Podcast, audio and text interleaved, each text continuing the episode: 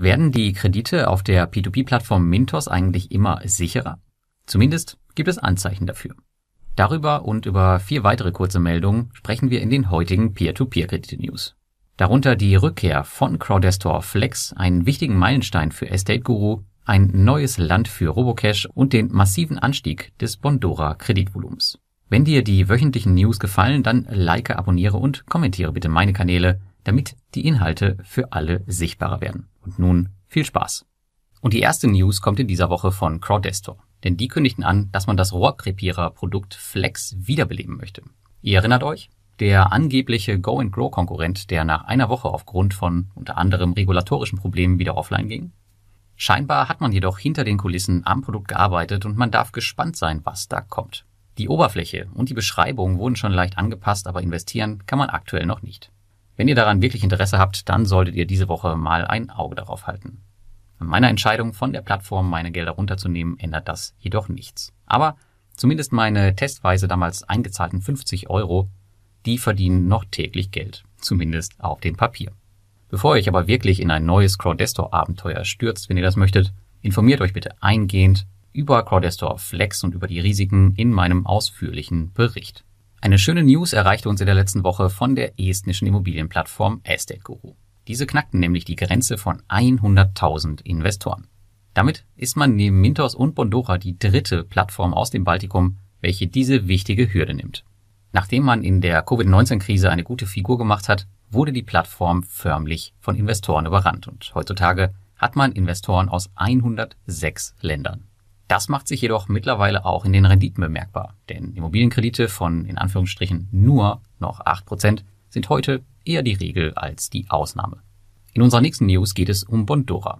Mein Kollege Klaus Lehmann, viele Grüße an der Stelle, der recherchiert und veröffentlicht jeden Monat das Kreditvolumen der bekannten europäischen P2P-Plattform. Laut seines letzten Berichts hat Bondora hier einen riesigen Sprung gemacht. Und zwar von circa 12 Millionen im September auf fast 18 Millionen Euro im Oktober. Damit wäre man nur noch ungefähr drei bis vier Millionen Euro vom Vorkrisenniveau entfernt und das lässt bei vielen Go-and-Grow-Investoren die Hoffnung wachsen, dass auch die Einzahlungsgrenze von derzeit 400 Euro pro Monat nach oben angepasst wird.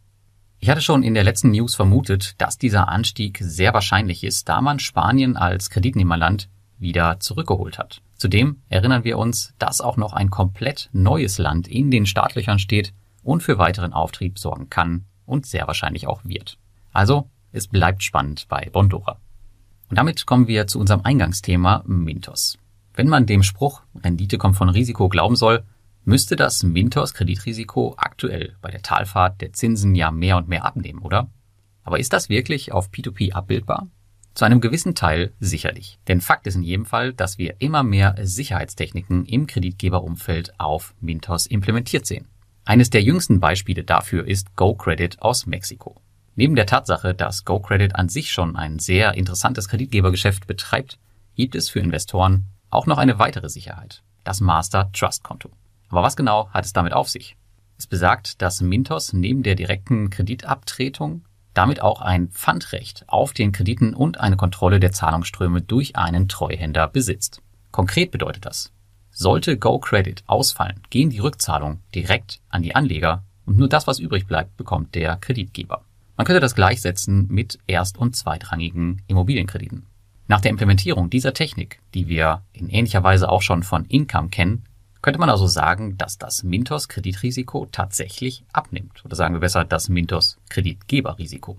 Leider haben bisher aber nur sehr wenige Kreditgeber eine erweiterte Sicherheitsfunktion wie diese, aber es scheint mehr und mehr die Zukunft für Marktplätze zu werden. Und ganz ehrlich, es hat halt auch echt niemand mehr Bock auf irgendwelche windigen Kreditbuden mit fehlender Zahlungsmoral. Am Ende schauen wir nochmal auf Robocash, denn die veröffentlichten in der letzten Woche den quartalsweisen Call mit Deputy CFO Grigori Shikunov. Neben den beeindruckenden Zahlen gab es auch eine wichtige Randnotiz, die einigen vielleicht gar nicht aufgefallen ist. Speaking about operational highlights of the group, uh, there were many of them in total in the third quarter. We have started operations in Sri Lanka, a very promising developing market. Also, die Gruppe ist in Sri Lanka gestartet und versucht auch dort den in Russland entwickelten Kreditalgorithmus zu etablieren. Mit steigender Investorenzahl auf Robocash ist es halt auch immer wahrscheinlicher, dass neue Kreditgeberländer auf die Investmentplattform kommen, denn irgendwohin müssen die Gelder der neuen Investoren ja auch fließen. Ich bin gespannt, ob wir Sri Lanka auch auf der Plattform sehen. Damit wünsche ich euch eine schöne Woche und bis zum nächsten Mal.